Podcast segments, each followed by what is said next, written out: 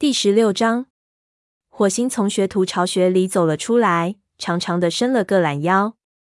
此时是清晨时分，天空刚现于堵白。过去几天又是刮风又是下雨的，可算来了个好天气。在火星看来，这次处罚最为难熬的一部分，要数在学徒巢穴里睡觉。每次踏进巢穴，刺爪和亮爪都睁着大眼睛看着他，仿佛不敢相信自己的眼睛。绝爪则是一脸尴尬神色，而训爪则对他们进行公开的嘲弄，估计是受到他师父长尾的教唆。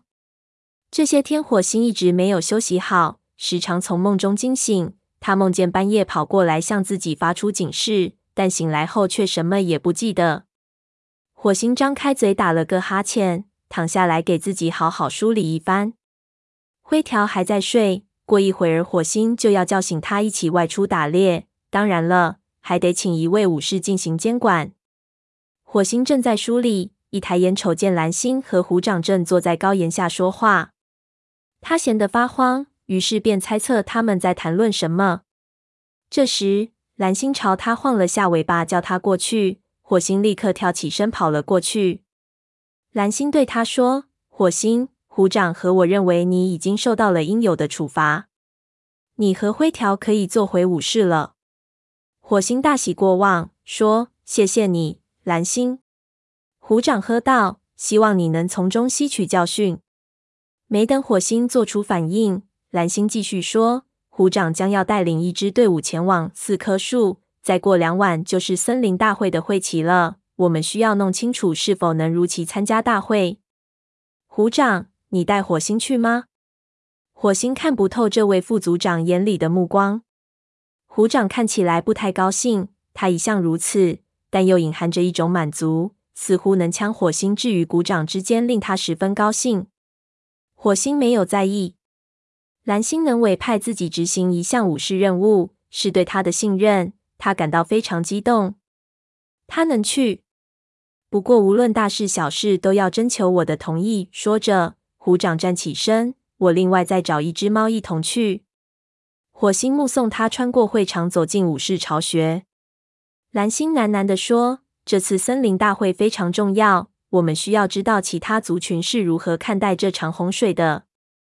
搞清楚这些事情对我们族群很重要。”火星向他保证说：“我们一定能找到一条去四棵树的路。”可不久后，当他看到虎掌从武士巢穴里走出来时，立刻便泄了气。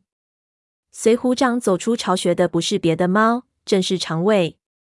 看来虎掌存心要找一只最能恶心火星的猫加入巡逻队。火星忧心忡忡，胃里如翻江倒海一般。他实在不想和虎掌、长尾之辈一同外出。在风族营地里发生的那一幕令火星刻骨铭心。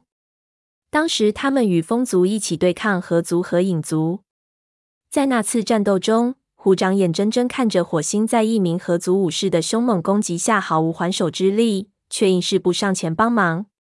而长尾则从火星加入雷族开始便对他不怀好意。此时此刻，火星眼前浮现出一幅可怕的场景：这两只猫将他诱入森林深处，然后将他杀死。他抖了抖身体，觉得自己就像小猫听故事时常做的那样，在吓唬自己。虽然虎掌必定会刁难他，长尾也会乐此不疲，但火星并不害怕他们，因为他早已证明了，与他们相比，无论方方面面，自己都毫不逊色。同蓝星道了身别，火星跑过去，跟着虎掌和长尾朝营的外走去。三只猫穿越森林，向四棵树挺进。太阳高高升起，天空变得湛蓝，香薇从处处挂着晶莹剔透的露珠。害得火星走过时沾了一身水。小鸟在欢唱，新叶嫩枝在沙沙作响，好一派春意盎然的景象。猎物在矮树丛里来回奔走，勾起火星无限的遐想。走到半路上，虎掌下令休息，并允许捕食猎物。他的心情似乎出奇的好。当火星跃起捉住一只行动敏捷的水老鼠时，虎掌甚至夸赞了火星几句。就连长尾也管好了自己的嘴巴，不再对他出言不逊。填饱了肚子，大家继续上路。火星原先那种不安的心情渐渐淡去。今天他过得很舒畅，因此他确信他们很快就能把好消息给蓝星带回去。他们到达一处斜坡顶，从坡上向下望那条穿过雷族领地的小溪。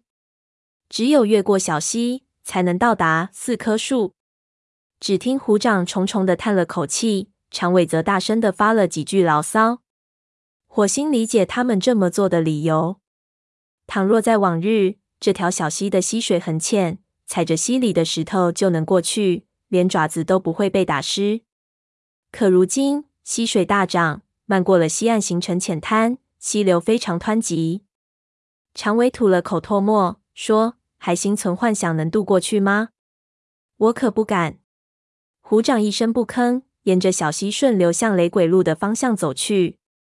地势越来越高，片刻之后。火星看到波光粼粼的浅滩处，一簇簇的草丛和蕨木从水下长了出来。虎掌说：“这里并不像白风上次汇报时所说的那么深，我们可以从这里试试看能不能渡过溪水。”火星虽然怀疑这里的溪水不至于那么浅，但他把这些疑问闷在心里。他清楚，如果自己提出异议，只会招来诸如“软弱的宠物猫”之类的嘲讽。于是他静静地跟着虎掌进浅滩。当长尾扑啦扑啦踏进水里时，火星发现他的耳朵在紧张的抽搐。冰冷的溪水拍打着火星的四肢。他步步留心，从一块草丛跳到另一块草丛上，呈 Z 字形线路，逐渐接近溪岸。飞溅的水珠在太阳光芒的反射下十分晃眼。有一次，他一脚踩到一只青蛙身上。那只青蛙扑通一声跳进水里躲开了，要不是他及时抓住草根，很可能要摔个跟头。前方激流汹涌，连溪底的泥浆都被翻腾上来，使溪水浑浊不堪。这里的石头完全被溪水淹没，想要跳到对岸根本是痴人说梦。火星有些害怕，心想：希望虎掌不要让我游到对岸去。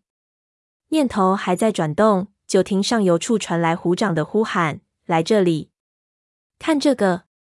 火星着水过去，看见虎掌和长尾正坐在溪边，在他们面前横亘着一根树干，树干被溪流冲进水里，刚好卡在两岸。虎掌满意的嘟囔：“真是雪中送炭呀！”火星，过来检查一下这根树干的安全性，好吗？火星瞅着这根树干，心里着实没底。这根树干与他渡河进入河族领地时利用的那根相比，细的不是一丁半点儿，而且树干上细枝横生，仍旧挂着败叶。随着溪流的冲击，树干时不时摆动一下，仿佛随时都可能被冲走。如果面对的是其他武士，哪怕是蓝星、火星，都要与之商讨一下树干的安全程度，然后再举步踩上去。可是，从来没有哪只猫敢对虎掌的命令提出质疑。长尾奚落道：“害怕了，宠物猫。”火星咬紧牙关，他绝不能在这两只猫面前表现出任何怯懦，否则他们会将此事传得沸沸扬扬。于是他硬着头皮踩上树干的末端，脚下的树干一动，火星急忙抓紧，竭力保持平衡。下方不到一尺处就是汹涌奔腾的急流。那一瞬间，他觉得自己好像就要落入水中了。他定了定神，小心翼翼地向前移动，步与步之间始终保持直线。每落下一步，这根纤细的树干就要上下弹动几下。树干上的细枝挂住他的毛，令他维持平衡更加艰难。